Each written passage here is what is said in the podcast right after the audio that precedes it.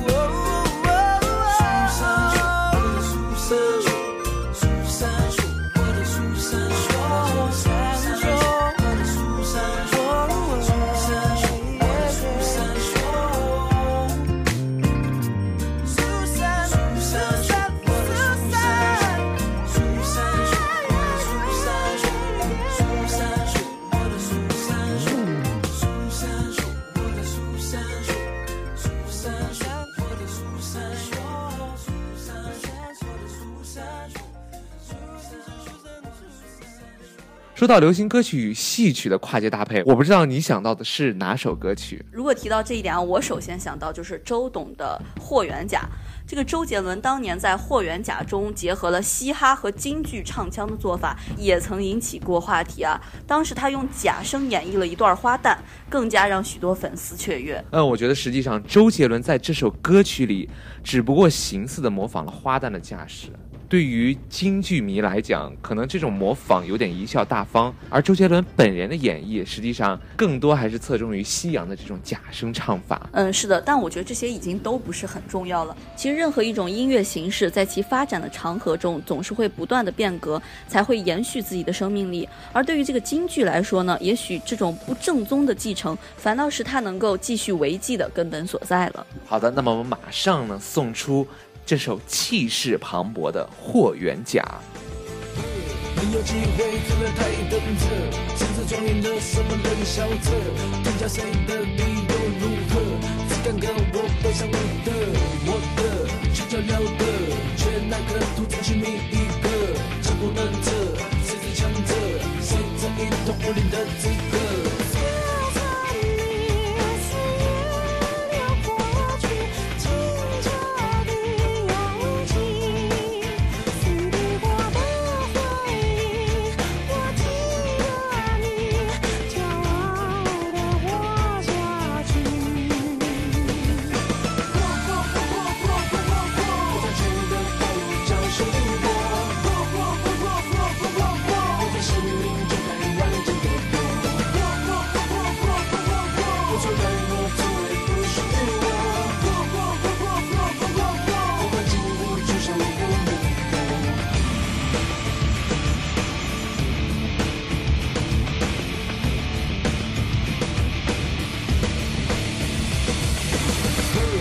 机会站在台等着，真正装点了什么？冷笑着，评价谁的理由如何？只敢跟我背上我的，我的，聚焦亮的，绝那个独自寻觅一个，江湖难测，谁最强者？谁在一统武林的资格？接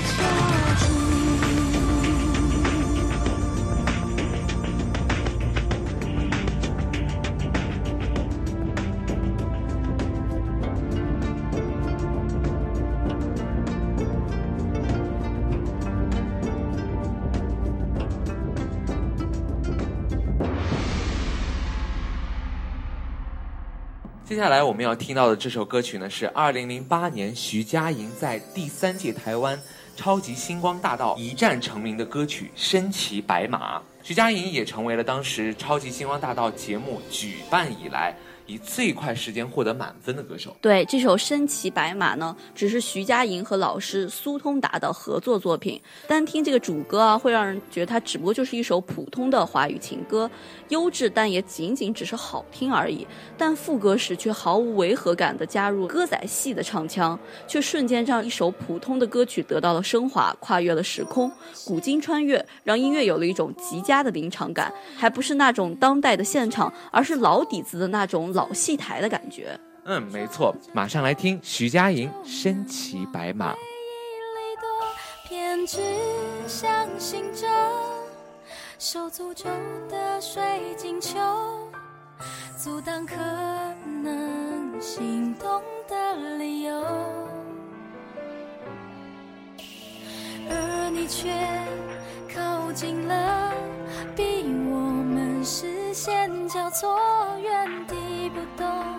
我向前走，突然在意这分钟，眼前黄沙弥漫了等候，耳边传来孱弱的呼救，追赶要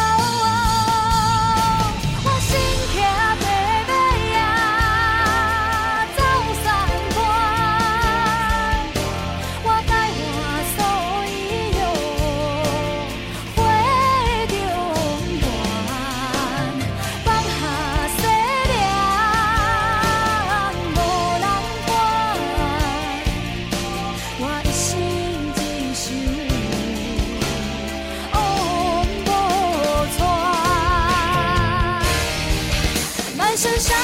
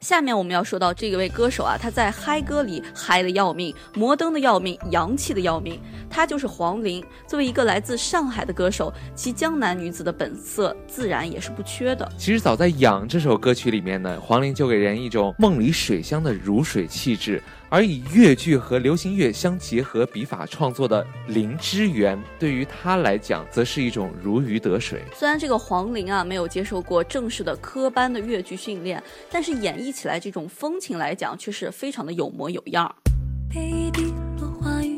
轻轻一饮，一壶漂泊，一人重逢。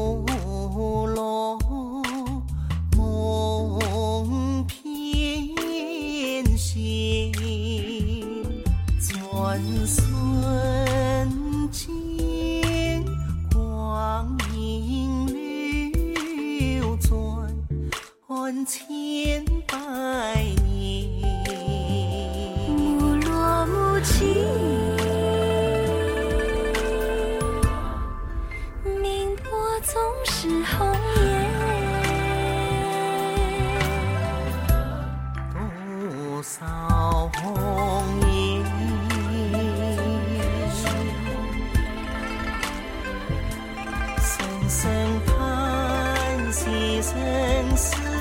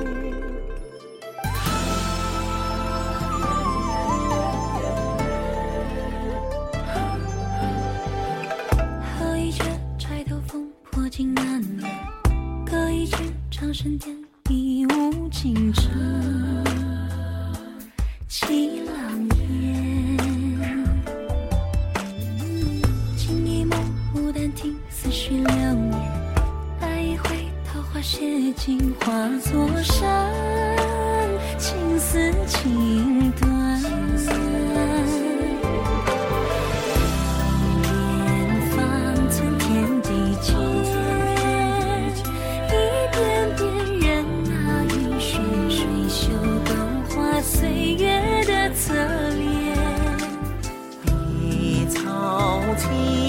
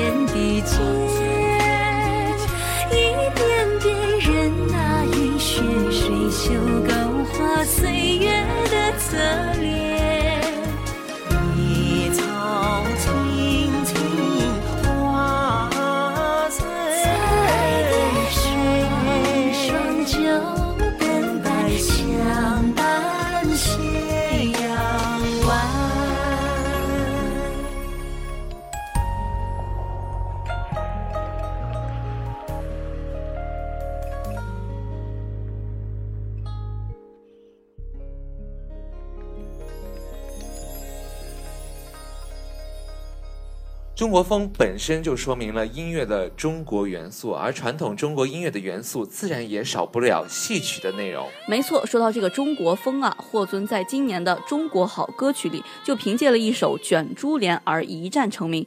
同样，中国风带来的中国味道。作为成长于国内的歌手，霍尊除了耳濡目染的这些当代流行音乐之外的，也没少接触像京剧这种最经典的中国戏曲。比如说，他用京剧演绎的这首《千里之外》，可能对于行家来讲还显得有点菜鸟，但对于像我们这种对京剧同样一知半解的伪票友来讲，那一举手一投足之间，还真的显得有一种以假乱真的青衣味道。对啊，的确是啊，恍惚间倒也和卷珠帘有着一种互切的兼容性呢。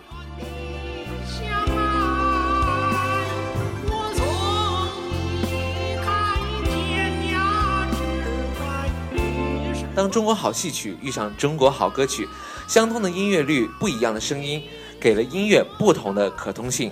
是非成败还是由个人评说。嗯，是的，以上就是我们本期《悦动你我心》的全部内容。感谢您的收听，下期同一时间再见了，拜拜。